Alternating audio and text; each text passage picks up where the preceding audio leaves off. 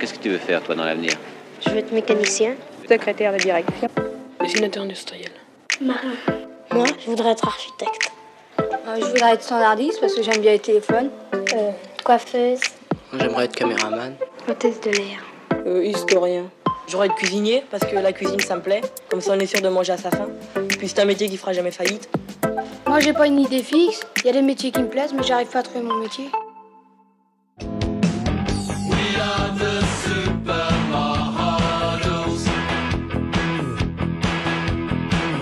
Absolument faire du casting, je voulais choisir les mannequins. C'était ça que je voulais faire et donc j'ai réussi à le faire.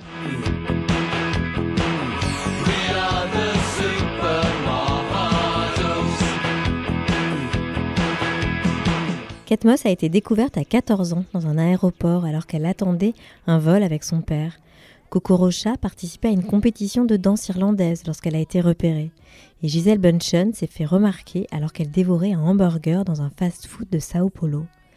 À l'origine de la carrière de ces mannequins stars, il y a un homme ou une femme, communément appelé scout, qui a perçu la beauté particulière et encore brute d'un visage adolescent.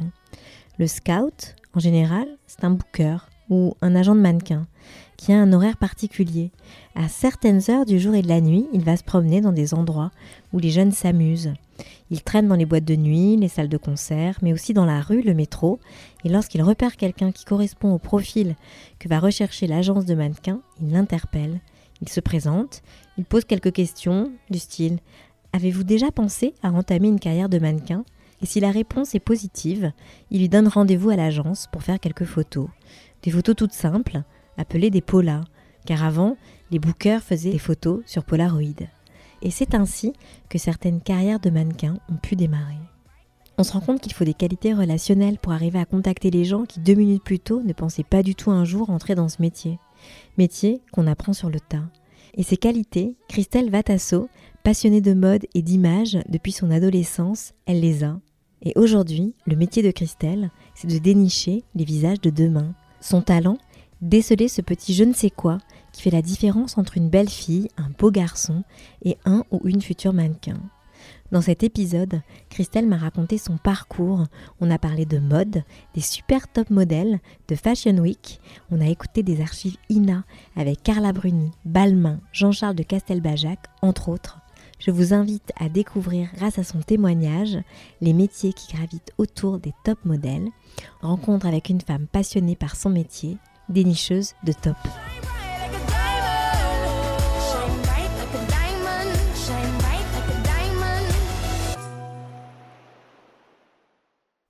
Bonjour Christelle, merci beaucoup d'avoir accepté de participer au nouvel épisode du podcast sur le métier. Bonjour à toi, Elvire. je suis ravie. Alors j'aimerais euh, savoir à la question qu'est-ce que tu fais dans la vie? Qu'est-ce que tu réponds?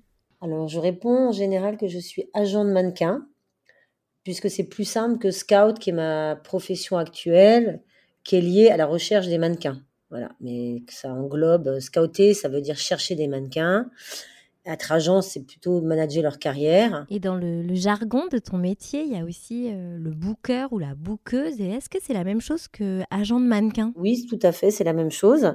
C'est-à-dire que autrefois on appelait plutôt des bookers et bookeuses des agents de mannequins. C'est devenu plutôt agent de mannequin après par la suite, voire manager maintenant.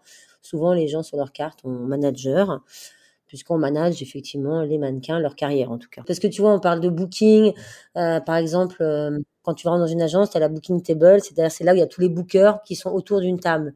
Et à l'origine, on était, c'était des tables rondes d'ailleurs, parce que c'était plus pratique, avec euh, au milieu des fiches avec les noms des mannequins. Il y avait tous les détails sur les mannequins leur numéro de téléphone, leur adresse, puisqu'à l'époque, quand même, il n'y avait pas Internet, il n'y avait pas tout ça. Hein. Moi, j'ai commencé, y avait pas, on était au fax, quoi. Mais justement, je vais passer une archive de 1996, donc l'époque du fax, où on va entendre donc un booker qui va parler euh, de son métier, et on est en 1996, et je veux bien que tu réagisses après à l'archive. Oui, Virginie, c'est Alexis, tu vas bien? Ouais. Je me permets de t'appeler parce que j'ai une très très très belle blonde qui vient d'arriver, qui s'appelle Amber. Donc je voulais savoir si demain tu avais un petit peu de temps pour la voir tout simplement. Oui. 15-16 heures demain? Eh bien, c'est parfait. Hein, donc je te l'envoie demain après-midi sans problème. Je te fais un gros bisou. travail de booker, ça consiste tout simplement à gérer la carrière de mannequin. Les jeunes filles, effectivement, sont la plupart du temps des jeunes filles qui sont euh, qui ont à peu près 16 ans, 17 ans, qui viennent en général euh, bah, des, des États-Unis, des pays de l'Est, donc sont des filles qui sont en général un petit peu déboussolées, tout simplement bah, parce qu'elles sont en dehors de leur contexte euh, familiaux et tout ça, et donc nous on est là bah, pour les sécuriser, euh, leur dire que- qu'elles sont belles, parce que ce sont des belles filles, donc c'est comme les petites machines, vous savez qu'on remonte, et ben on remonte un petit coup, la machine repart, et puis c'est tout bon comme ça. Ouais, ouais, bah oui, c'est ça. c'est, euh, ça la définition, ouais, c'est. Et dans, dans cette archive, euh, donc on entend un booker, il y a cette idée aussi euh, d'accompagnement, euh, euh, un aspect psychologique euh, d'accompagnement des mannequins, surtout quand elles débarquent euh, de pays euh, étrangers. C'est c'est toujours le cas? C'est vrai. On a une jeune fille à l'agence qui a 16 ans. Donc, elle est arrivée à 16 ans d'Ukraine. Donc, euh, deux semaines après, la guerre était déclarée. Donc, euh, elle était venue pour les défilés. Bon, il se trouve que euh, elle, est, absolument top. Elle est très mûre, très mature. Donc, du coup, elle a, a- a beaucoup d'aisance. Mais ça reste quand même un bébé. Je veux dire, 16 ans, t'es pas chez toi, t'as pas tes parents, puis c'est la guerre. Enfin, c'est quelque part, c'est l'enfer. Mais en fait, elle, elle est toujours avec nous, elle se débrouille comme une chef. Et c'est vrai que, oui, là, dans ce cas-là, vraiment, bah, on a un rôle de euh, petite maman, petite petit papa. Enfin, je veux dire, il y a quelque chose, on leur demande comment elles vont, on s'assure qu'elles vont bien, euh, qu'elles sont bien encadrées dans là où elles dorment.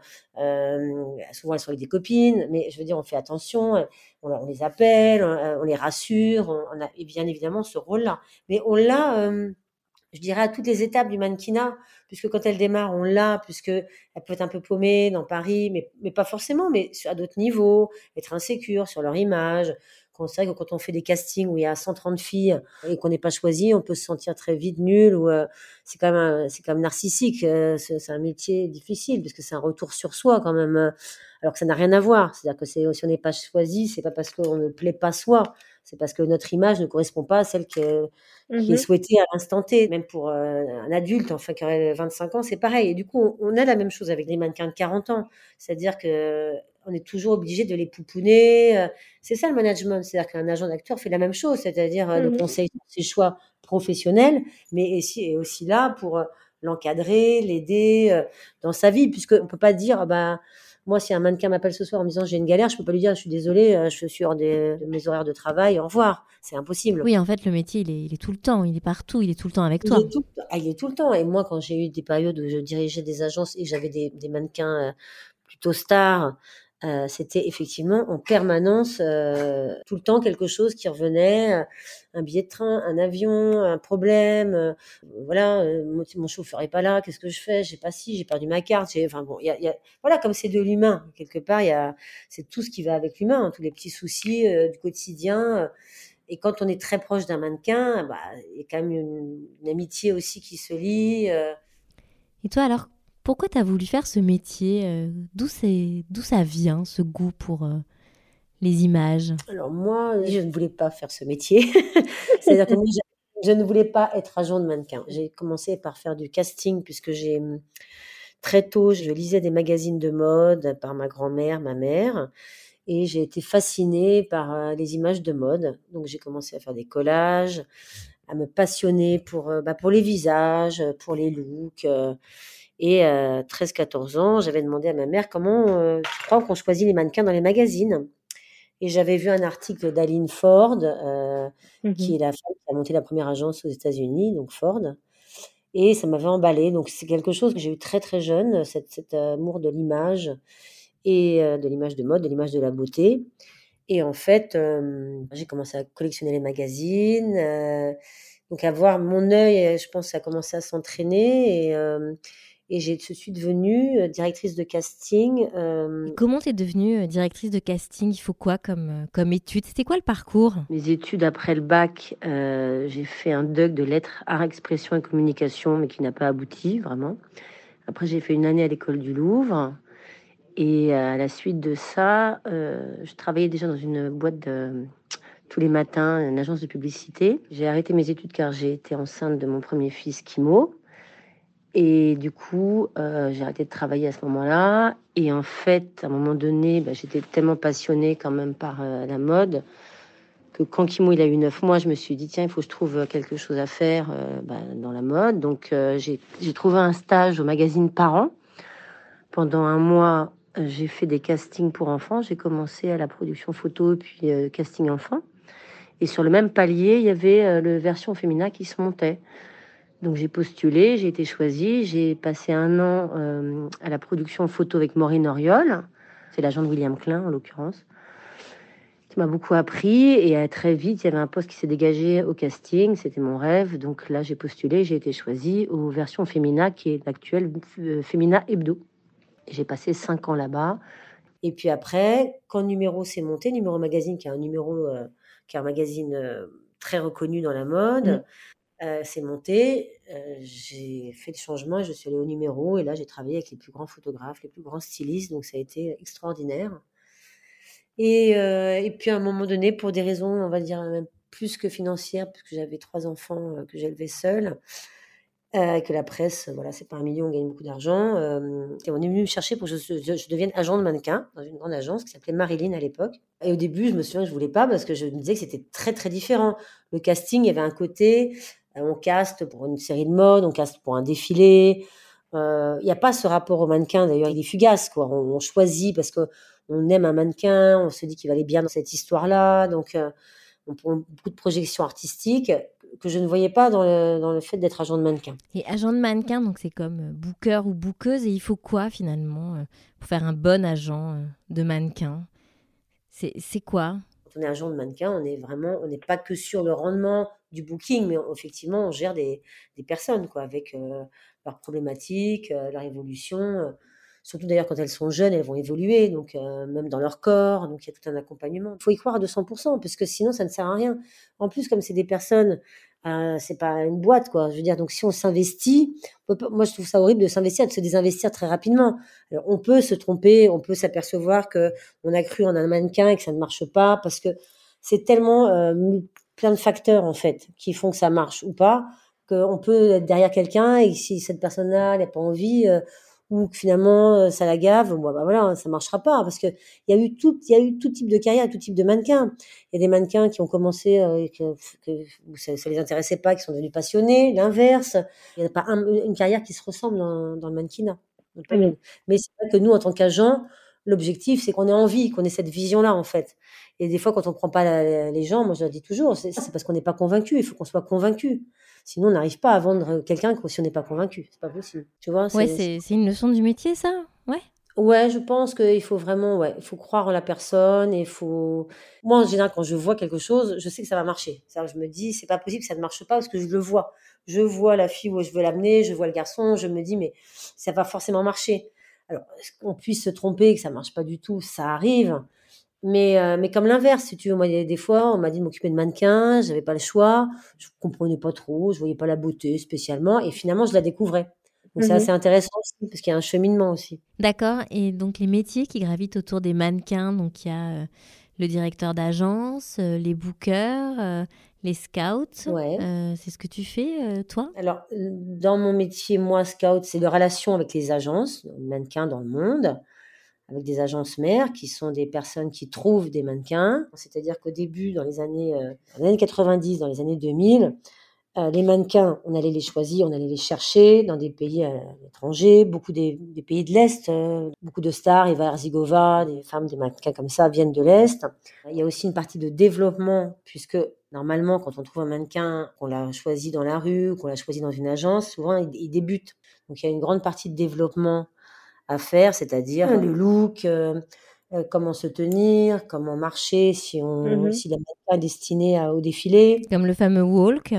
Ah oui, c'est ça, c'est la, c'est la walk exactement. C'est voilà, c'est la façon de marcher. Catwalk pour le, le catwalk, c'est donc le mmh. défilé sur les podiums. Et après, on les faisait venir en France. Et donc, il y avait vraiment un développement du mannequin, un plan de carrière. Après, il y avait un management entre l'image et le commercial. C'est-à-dire que l'image, on appelle ce qui est image dans le métier, c'est tout ce qui est édito, magazine, euh, marques de mode qui sont euh, très reconnues, luxueuses, on va dire. Mmh et ça, c'est l'image. L'image ne génère pas d'argent spécialement, mais ça te crée ton image. C'est-à-dire que si tu fais une couverture du Vogue France, tu as une, une belle image. Ça veut dire que tu vas attirer un client commercial de renom, euh, une marque de cosmétiques, un parfum, parce que tu as fait la couverture. L'image, c'est également les défilés. C'est ton image, c'est-à-dire que plus tu fais défiler, plus tu es reconnu en image. Et en fait, les meilleures carrières, c'est les carrières, elles font des défilés, elles font beaucoup de couvertures de magazines, beaucoup de séries de mode dans les magazines. Et derrière, elles sont repérées par les grandes marques. Et là, l'argent, euh, voilà. Donc, du coup, elles ont des contrats avec de l'argent, puisque en général, les défilés, ça paye pas beaucoup, et les magazines, ça paye pas. On n'est pas payé quand on fait une couverture de magazine ou quand on fait une série. Donc, c'est vraiment le, c'est ça la meilleure carrière, c'est d'arriver à avoir des belles images avec du beau commercial parce que c'est pas toujours le cas en fait. Et c'est vrai que c'est du coup ça, c'est un management très difficile puisqu'il faut tenir sur la durée, c'est des choix, c'est des compromis, euh, voilà, euh, parce que pour avoir une carrière très très sharp, on va dire très très forte, euh, qui fait qu'on va être très demandé, c'est beaucoup dire non, beaucoup dire non aussi à beaucoup de gens. pour, pour des raisons d'image, justement, parce que l'image ne correspond pas. Donc, le développement, il est compliqué, puisque on peut trouver quelqu'un dans la rue aujourd'hui, et que cette personne devienne une star dans six mois parce qu'elle aura fait tous les défilés, parce que le directeur de casting des défilés leur a pris sur tous les shows, et que du coup elle va avoir beaucoup de magazines dans la foulée, et que ça va devenir une star, ce qui n'était pas le cas il y a, il y a encore 15 ans. Il y avait tout un développement. Avant que Cindy Crawford, elle, a été reconnue, euh, elle a travaillé beaucoup. Ça s'est pas arrivé en six mois. Alors que maintenant, en six mois, il y a des exemples de mannequins qui cartonnent complètement. Donc c'est un peu plus euh, mélangé. Voilà au niveau même de notre business à l'intérieur, des fois on se dit bon bah on n'a même pas le temps de développer une fille en fait que ça va ça va tellement vite. C'est beaucoup du fait des casting directeurs qui demandent beaucoup beaucoup et toujours en permanence pour se satisfaire eux-mêmes et satisfaire les marques, d'avoir ce qu'on appelle justement des new faces, c'est-à-dire qu'ils veulent tout le temps mettre en place de la nouveauté. Donc ça nous laisse pas le temps nous dans, entre les défilés de développer des carrières. On n'a pas le temps en six mois de développer une carrière. Quoi. Et, euh, et, pourquoi il y a ce souhait de nouveauté? C'est parce qu'on est à l'ère des, des, réseaux sociaux et tout doit aller très vite? C'est pour pas lasser les, les consommateurs? Ouais, je, je pense qu'il y a de ça. Euh, c'est arrivé insidieusement depuis une dizaine d'années. Euh, on appelait ça, euh, on rigolait, on disait ah, they need fresh blood. C'est vraiment du sang frais, comme c'est un truc de mmh vampire. En fait, d'aller chercher vraiment toujours la nouveauté, toujours la différence, toujours plus, toujours et moins de fidélité parce que qu'a fait, par exemple, l'époque des top modèles, c'est qu'il y avait une grande fidélité à, ce qu'elles étaient elles, à leur visage, à, leur body. On les voulait elles pour ce qu'elles étaient. Il y avait une, identité très forte. Or maintenant, euh, moi, si je te, donne des noms de mannequins, euh, ou je donne des noms de mannequins à ma mère, à ma fille, 18 euh, ans, ma mère qui en a 70, personne ne les connaît. Personne ne les connaît, toi non plus. Parce que c'est dans notre jargon, c'est interne à notre business, en fait. Et elles sont plus fiables comme elles l'étaient autrefois ou très peu. Il y en a qui, alors il y en a qui pop up. Et je vais donner un exemple très concret. Balenciaga, le dernier défilé Balenciaga Couture. En fait, ils ont fait un buzz parce que il y avait Nicole Kidman qui défilait, Kim Kardashian et Dua Lipa. Donc en fait, tous les mannequins qui étaient à côté, euh, Tabo est un super mannequin, euh, bah forcément on parle de Nicole Kidman en vrai. C'était une évidence, tu vois c'est ça qui a été beaucoup relayé sur les réseaux et pas les mannequins, moins les mannequins du coup. Oui, parce qu'il y a cette idée des mannequins et des top modèles, euh, les super top modèles phares euh, dans les années 90 avec Naomi Campbell, Claudia Schiffer, Carla Bruni. Mhm. Et d'ailleurs, je te propose qu'on écoute une archive avec Carla Bruni. C'est une archive issue de l'émission Le Cercle de Minuit, qui était un spécial beauté et on est en 1995 et la top modèle Carla Bruni est interviewée par Laura Adler. Elle, en ce qui concerne la mode et la beauté, elle est très, très liée à la mode. Donc la mode change tout le temps, tous les six mois. Hein. Mais on revient maintenant à des choses qu'on retrouve à la fin des années 70. Euh, la beauté évolue, mais ne, change pas véritablement. C'est-à-dire, on est obligé de se, de se reporter à des anciens critères. Au fond, on refait toujours la même chose on a fait ce qu'on appelle le ring flash, qui était. On a fait quoi C'est comme l'épilation maillot pour Bobby. Non, c'est des photos avec un flash très très. C'est des photos très brillantes et c'est toutes les photos qu'il y avait que faisait Guy Bourdin dans les années 70 ou Helmut Newton. Donc c'est des photos que, qui ont déjà été faites et que nous avons refait toute l'année dernière comme si c'était une grande nouveauté, mais effectivement. Euh, euh, c'était euh, quelque chose qui avait déjà existé. Les magazines se re, reconstituent d'après eux-mêmes d'ailleurs. Mais vous n'avez pas l'impression que ça revient, enfin que les modes bégayent et qu'elles reviennent Non, la mode est un marché donc elle doit changer tout le temps pour ne pas lasser les, commerçants, les acheteurs et les clients. Mais, mais euh, ce, n'est pas, ce pas du radotage, c'est-à-dire ça change. Les jupes sont courtes puis elles deviennent longues. Quand elles sont longues, elles redeviennent courtes. C'est un peu ça. Génial. Ah, moi, je, je suis totalement d'accord. Enfin, je suis absolument d'accord avec elle. Et c'est une évidence que c'est un éternel recommencement, comme la mode est un copier-coller. Et en même temps, c'est beaucoup d'inspiration, évidemment, et il y a beaucoup d'évolution. C'est-à-dire que les matières évoluent, euh, les, les formes évoluent également. Les derniers défilés, il y a eu des choses absolument incroyables en termes de vêtements, avec des matières qui, même sont inventées. Et puis il y a aussi l'upcycling maintenant qui va prendre une grande partie, je pense, euh, du business, c'est-à-dire toute la récupération des anciens vêtements, de faire vraiment du neuf avec de l'ancien. C'est une évidence parce qu'on ne pourra plus consommer euh, à l'infini comme on le fait maintenant. Donc euh, moi j'adore, je trouve qu'il y a beaucoup de talent à, à ce niveau-là. Et de la même façon, c'est un éternel recommencement. Et pareil, les visages, c'est-à-dire que Là, il y a beaucoup de mixité par rapport à ce qu'il y avait euh, autrefois, et tant mieux. Et même les formats changent. On n'est plus sur les modèles des années 80, 90 avec euh, des L. Macpherson qu'on appelait The Body. On n'est plus sur. C'est-à-dire que les femmes plus rondes peuvent exister dans le mannequinat, euh, la mixité. Tout est en train de changer, mais tout recommence toujours. C'est-à-dire que. euh, après, c'est, après, c'est du marketing. Je pense qu'il y a un truc de marketing de dire Oh, tout a changé, tout a changé. Tout ne change pas tant que ça, puisque pour vendre, hein, parce qu'il faut pas oublier que quand même les mannequins, euh, l'idée c'est quand même de vendre des vêtements ou des produits. Donc souvent on s'éloigne, mais c'est vrai que donc les images, les des grandes marques vont aller chercher quand même des toujours des icônes, enfin ou des maintenant c'est beaucoup des célébrités qui jouent ce rôle puisqu'elles sont identifiables par tout le monde. Donc euh, du coup le produit va mieux se vendre. C'est c'est vraiment du business, hein, je pense. hein. Il y a la beauté, mais aussi le business de la beauté. Là, on est vraiment au cœur du truc, quoi. Et donc ce business euh, de la beauté euh, qui est aussi porté par les mannequins, hein, qui vont être l'image de la marque, les images euh, des défilés. Euh, comment ça s'organise leur journée En fait, elles partent en casting euh, toute la journée? C'est ça le métier? Ouais, toute la journée. Ouais, toute la journée. Alors, pareil, le business a changé parce que le Covid est passé par là. Il y a beaucoup de vidéos casting. Il y a de moins en moins de casting live, ce qu'on appelle en vrai, enfin, où tu vois la personne qui se présente euh, devant toi. Ce qui est dommage. Ça demeure quand même pour les défilés. euh, les casting directeurs, quand même, continuent de voir les, les mannequins. Et effectivement, normalement, on leur envoie ce qu'on appelle des. Toutes les agences de mannequins envoient un show pack, c'est-à-dire c'est un package, un dossier avec euh, toutes les photos euh, des, des filles qui vont être en ville pour les défilés, ou les garçons. Et, et donc les casting directeurs vont faire une présélection des visages qu'ils souhaitent pour le défilé. Et après, ils organisent des castings.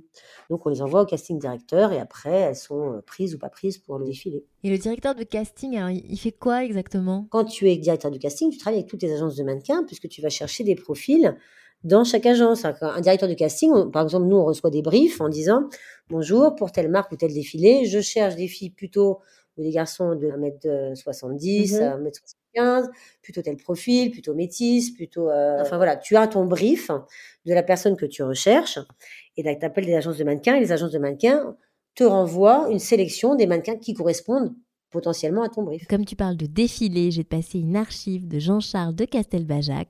On est en 1996 et c'était un reportage d'une émission de TF1 et il va parler de la mode et du métier de mannequin. Dans ce métier, bien, on peut devenir une. La mode est un métier merveilleux.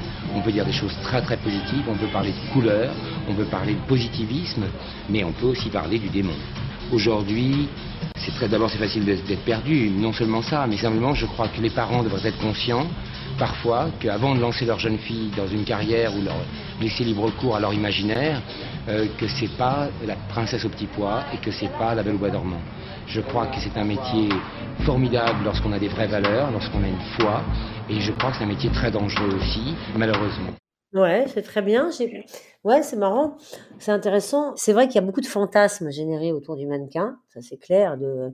Sur le côté glamour, le côté paillettes, le côté. Ça fait rêver. C'est vrai que ça fait rêver les, petites filles, les jeunes filles. Maintenant, bon, il y a des influenceuses, etc. Mais c'est vrai que ça a ce côté euh, princesse. Et en fait, euh, mais comme il dit, c'est pas la princesse. Enfin, il y, a- tout un truc où c'est pas que ça. Et c'est vrai que hum, je pense que quand on a réussi une carrière de mannequin, on peut pas s'en plaindre en fait, parce que c'est quand même magique, c'est magique, c'est des univers de, on est dans la création, la créativité, on travaille avec les meilleurs, les plus grands designers, les plus grands euh, artistes, maquilleurs, euh, coiffeurs, avec un univers musical souvent qui accompagne. Je pense que c'est un univers magique quand même. Et moi, je dis toujours aux mannequins, je dis amusez-vous en fait, découvrez, soyez curieuse. Euh, c'est que du positif, c'est que beau en fait. Il faut, c'est voilà, c'est de l'art la mode. Donc euh, on est dans un univers artistique, alors qui est certainement très dur aussi par moments, parce que des fois, c'est vrai que dans le temps. euh, il n'y avait pas un super traitement des mannequins, ça a beaucoup changé, mais c'est vrai que des fois, elles étaient prises vraiment pour des, pas pour des mannequins porte-manteaux. À un moment donné, il y a eu ça aussi. Hein. Bah oui, il y a eu ça un peu, enfin il me semble, hein, elles sont un peu cruches. euh, et puis euh, il y a eu beaucoup de sexisme hein, et euh, de harcèlement, non Complètement. Ah oui, non, non, il y a eu tout ça. Il y a eu, il y a, il y a eu, il y a eu toutes ces périodes-là. Il y a eu, ah ouais, sois belle et tais-toi, ça a existé vraiment. Mais c'est vrai que quand on est jeune et qu'on n'a pas beaucoup de défense et qu'on tombe sur des, des gens qui ont 45 ans et qui te maltraitent, euh, oui, n'y a pas moyen de te défendre beaucoup quand tu es. À, à une Mm. certaine époque, je pense que c'était pire. Vraiment, c'est sûr. C'est sûr. Et toi, dans le quotidien, alors, euh, ton année, comment ça se passe? Comment tu la cales, en fait? C'est en fonction des Fashion Week? Comment ça marche, en fait? Bah, écoute, on est tous calés en fait. On est très, moi j'appelle ça, on est très saisonnier dans la mode. Ça passe très très vite. C'est-à-dire qu'on a la saison courte, ce qu'on appelle la saison courte, c'est septembre, janvier, puisque euh, les défilés commencent toujours par New York. Historiquement, ils commencent par New York. C'est un mois. C'est vrai que la mode, elle est générée par les défilés, puisque c'est ce qui génère les collections qui vont être vendues. Donc en fait, les défilés commencent par les designers new-yorkais. Donc il y a une semaine à New York, une semaine à Londres, une semaine à Milan, en Italie, une semaine à Paris. Et ça, c'est les moments phares clés pour l'industrie de la mode. Il y a les plus grandes marques euh, euh, qui, qui défilent en France. Donc c'est la, la semaine la plus intense, qui est un peu dure pour les mannequins, puisque quand elles font ce qu'on appelle le road trip, quand elles font tous les défilés de New York, Londres, Milan, Paris, elles arrivent, elles sont épuisées. Épuisées, et ça, effectivement, oui, un petit côté un peu euh, compliqué à gérer en termes même physiques, puisque il y a eu, moi j'ai eu des, des mannequins qui, qui, qui arrivaient à faire 90 défilés en un mois, ce qui est Mm. énorme, parce que c'est de la préparation, parce qu'elles marchent, parce qu'elles ont des talons, parce qu'elles sont fatiguées, parce qu'elles font les, les castings. Les castings, après, c'est des fittings. Fitting, c'est des essayages. Des Mhm. fois, elles font des refittings. Enfin, c'est tout un process qui peut être très, très fatigant. Donc maintenant, ça existe moins, mais ça, ça demeure quand même, sur, sur certaines qui marchent très bien, ça demeure le cas. Et donc, en septembre, on a cette fameuse euh, Fashion Week, ce qu'on appelle la Fashion Week.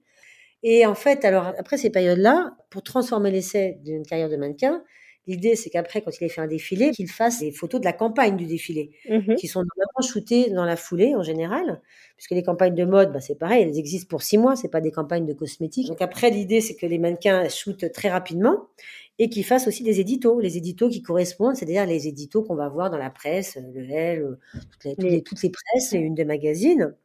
En fait, tout ce qui va être en rapport avec aussi le défilé. Parce que souvent, on voit bien que c'est la, la pièce maîtresse du défilé qu'on va revoir en couverture de plein de magazines, souvent. Mhm.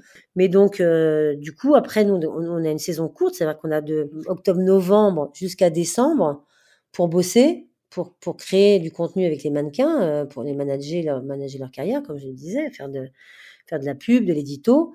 Et donc, et donc c'est très court, puisqu'en fait, on arrive en octobre, euh, novembre, après il y a Thanksgiving aux États-Unis, c'est une période où il se passe plus rien, et après les vacances de Noël. Donc après, tout le monde est à peu près sur le même tempo mondial, c'est-à-dire qu'il se passe rien à Noël. Après, on arrive en janvier, alors on a la couture. Donc là, la couture, c'est c'est moins de temps, c'est 4-5 jours, c'est pas c'est pas 10 jours comme le prêt-à-porter. Mais la couture, voilà, c'est exactement la même chose qu'il faut faire. Donc en fait, au moment où on a fini la couture fin janvier, en général c'est vers le 27 janvier, eh ben New York euh, démarre la, la saison de prêt-à-porter euh, qui va avoir lieu en février à Paris. Et après ça, ce qu'on appelle la saison plus longue, c'est un peu plus de temps entre février et septembre que entre euh, fin mi-octobre et décembre. D'accord, donc toi, c'est comme ça que c'est organisé. Après chaque année, c'est donc un éternel recommencement, non? C'est un éternel recommencement. Et, de, et, et entre-temps, bah, moi, je vais scouter. C'est-à-dire, quand il y a les périodes de show, moi, je reçois toutes les agences, puisque c'est mon business, c'est de les recevoir, c'est de, on échange des profils, ils viennent à l'agence, ils regardent qui on a. Tiens, cette mannequin est intéressante, est-ce que tu peux m'en parler? Tiens, moi, j'aimerais bien la voir à New York. Qu'est-ce qu'elle pourrait faire à New York? Tiens, je pourrais bien la voir à Milan. Donc, moi, je reçois les agences avec qui je bosse. Là, Oui. d'ailleurs, je vais à New York, c'est la semaine prochaine, où je vois toutes les agences à New York avec qui je travaille, pour Mhm. aller voir leur, euh, les, bah, les- mannequins qui représentent et savoir s'il y en a qui me, me plairaient potentiellement, qui plairaient à l'équipe pour les représenter à Paris. C'est sans cesse, euh, voilà, voyager, recommencer, voyager. C'est en fait, oui, c'est, toujours la même, chose qui se passe quelque part, tu vois, avec des gens différents, mais c'est la même chose. Tu disais que parfois, il vous arrivait de recruter dans la rue.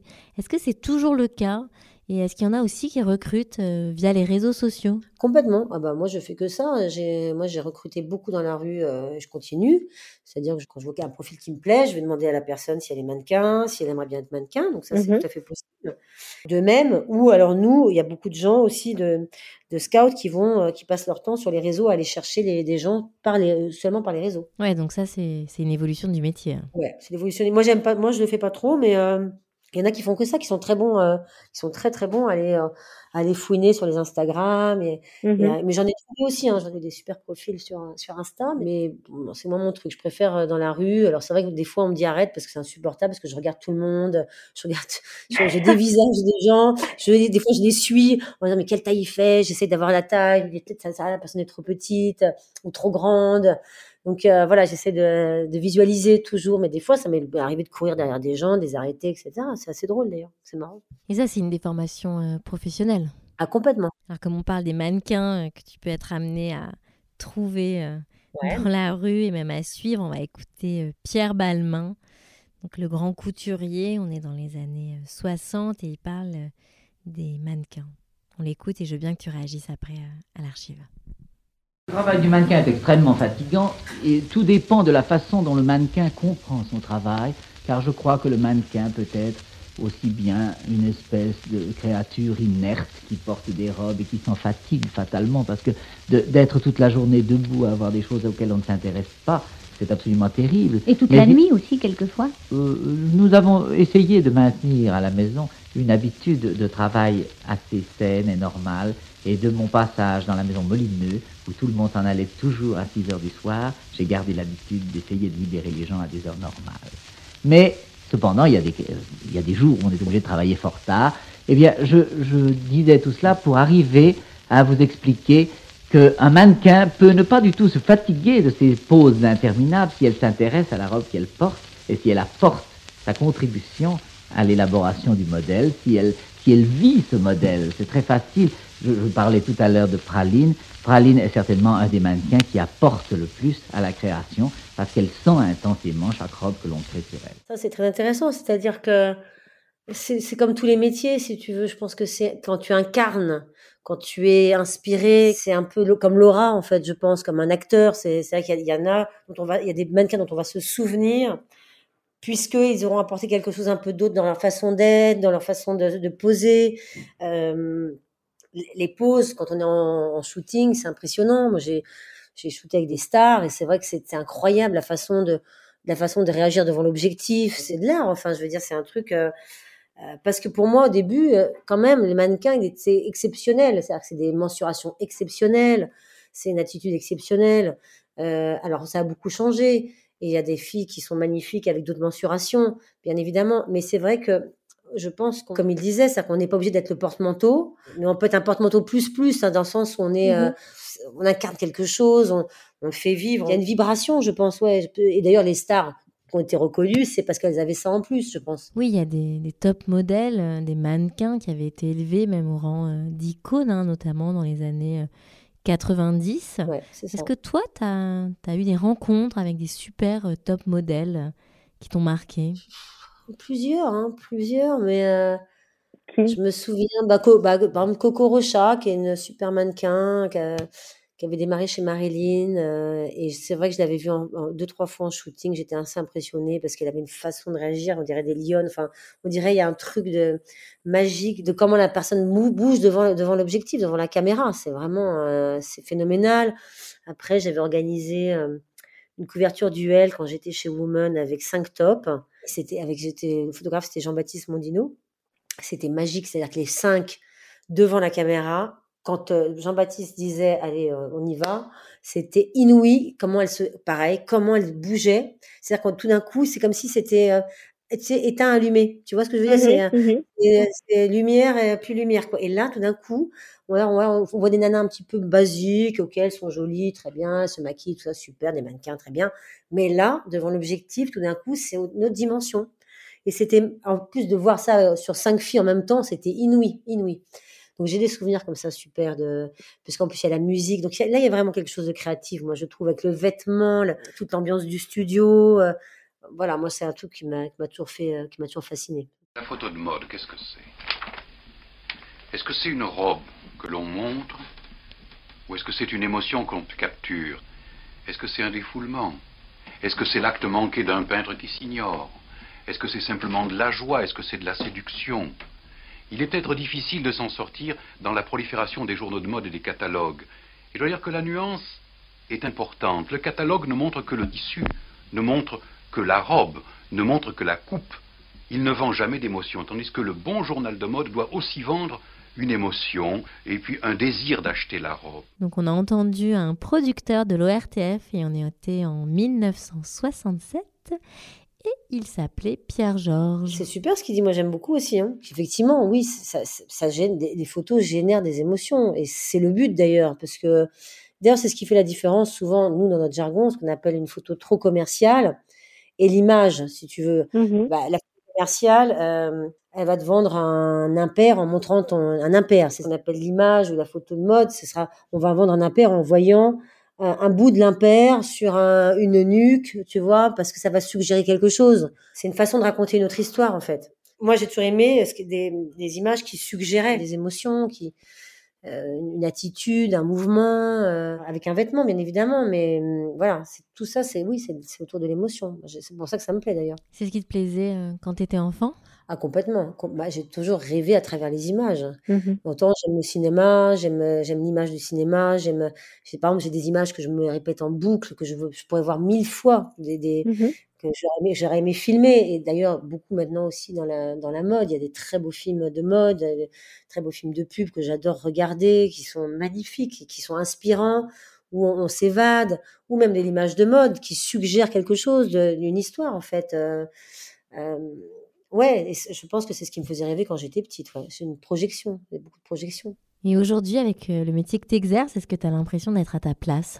Ah oui, complètement. Je crois que euh, aujourd'hui, encore plus maintenant mon âge, euh, où j'ai exercé tous les métiers un peu qui étaient autour justement de l'agence. J'étais agent de photographe, casting directeur, styliste. J'ai assisté des photographes, j'ai assisté des stylistes. Enfin bon, je fais la direction artistique. Donc oui, je suis à ma place certainement parce que j'aime promouvoir des, mmh, des visages que j'aime, j'aime, j'aime, euh, j'aime l'engouement, euh, la vision que je peux avoir de, de, quand je rencontre une personne et de l'amener à un point A, à un point B, euh, qu'elle ait évolué. Là, j'ai une mannequin que j'avais rencontrée il y a deux ans qui à la gare de Marseille et qui est en train de cartonner, qui est mmh belle, à qui j'ai appris à marcher. je trouve ça génial, je trouve que c'est une aventure fabuleuse. Et ça, ça me plaît et ça, ça, me, ça me plaît d'aller chercher. J'adore les challenges, d'aller chercher des mannequins, content d'en avoir des, voilà, de trouver les personnes que, j'aime. Euh, et donc euh, après, c'est vrai que j'aime beaucoup l'image, l'image de mode, et c'est vrai que j'aime la créer, la produire. Donc c'est ce que j'essaie de faire par moment avec euh, avec ma boîte. Mais et en fait, peut-être un, jour arriver à faire un magazine ou un truc comme ça, ça, ça me plairait. Ce serait là la boucle est bouclée dans mon dans mon parcours professionnel c'est vrai d'arriver à trouver des mannequins, de les habiller, de faire, enfin, tout ce qui est, tout ce qui est, tout ce que j'aime en fait, dans, faire un shooting ou un défilé, mais voilà, je, trouve ça fabuleux d'arriver à mettre ça en, papier, enfin un jour, ce serait génial. Voilà. Je vais te poser les cinq dernières questions. T'es prête? Ouais, vas-y. Quel verbe ou mot-clé définit ton métier? Un verbe, beauté, je peux dire beauté? Oui, bien sûr. Beauté. Il dit quoi de toi, ton métier? Il dit qu'on met en valeur les... la recherche de la beauté. C'est la recherche de la beauté. Quel objet représente le métier? Euh, Appareil photo. Et est-ce que tu pourrais faire un autre métier? Oui, je pourrais faire un autre métier. Je pourrais faire de... J'adorerais euh, faire un magazine euh, et créer un magazine moi-même, des photos. Enfin, tu vois, faire la direction artistique, le, le, choix des mannequins, le choix des vêtements, le choix, voilà, créer un univers, mon univers, quoi. Ouais. Qu'est-ce que tu aimes le plus dans ton métier? Les rencontres, euh, les, euh, les, les, moments créatifs, des, de voir un mannequin qui réussit, euh, quand tu as réussi à mettre un mannequin sur un défilé alors que c'était pas gagné, mmh d'avoir regarder une belle série de photos d'un mannequin qui n'était pas destiné à la faire. Voilà, tous ces moments un peu. voilà, c'est de, de, réussite en fait. Alors, est-ce que tu as amené une citation qui te fait penser au, au métier? C'est la citation de Diana Vreeland que j'adore dans son documentaire, The Eye Has to Travel. Donc l'œil doit voyager et pour moi c'est ce qui définit mon métier, c'est-à-dire d'avoir la curiosité, le regard sur les autres, la beauté, l'inspiration, c'est ce voyage permanent en fait du regard sur les choses et sur la vie, sur le mouvement, sur les personnes. pense que c'est ça qui me plaît. Bah, c'est ce que tu fais d'ailleurs au quotidien et c'est ce que tu disais, tu as l'œil partout, euh, tu regardes tout le temps dans la rue Ouais. à la recherche du beau. Du beau, exactement. Du beau, de, ouais, de l'inspiration, de ce qui est fort, de la vibration, de la vie, le mouvement de la vie, le mouvement. euh, mais ça, je peux m'arrêter derrière n'importe quelle personne. hein. C'est une question d'être. euh, voilà, qu'il y a des gens qui portent, euh, d'être porté, quoi. D'être porté haut, en fait. Merci beaucoup Christelle. J'ai appris plein de choses sur euh, les métiers qui gravitent autour euh, des mannequins et des top modèles. Alors merci beaucoup euh, Ouais. de m'avoir éclairé dans cet univers méconnu. Et je te souhaite vraiment de tout cœur de pouvoir réaliser ton projet de création d'un magazine. Je te remercie beaucoup, Elvire. Ça m'a plu de parler de mon métier, puisque je l'aime beaucoup, et voilà. Je suis contente. Ça s'entend hein, que c'est un métier passion et que tu es, passionné. hein. C'est un métier passion. Pour moi, c'est sûr, c'est un métier passion. C'est pas un métier raison, c'est un métier passion. C'est clair. Merci beaucoup Christelle et à bientôt. Merci à toi. Bonne soirée. Merci. Ciao.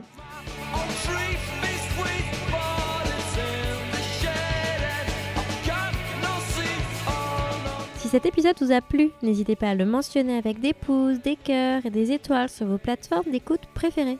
Et pour suivre les coulisses du podcast, rendez-vous sur le compte Instagram sur le métier podcast ou sur le site internet sur le métier.com. Je vous donne rendez-vous la semaine prochaine pour un nouvel épisode. À bientôt!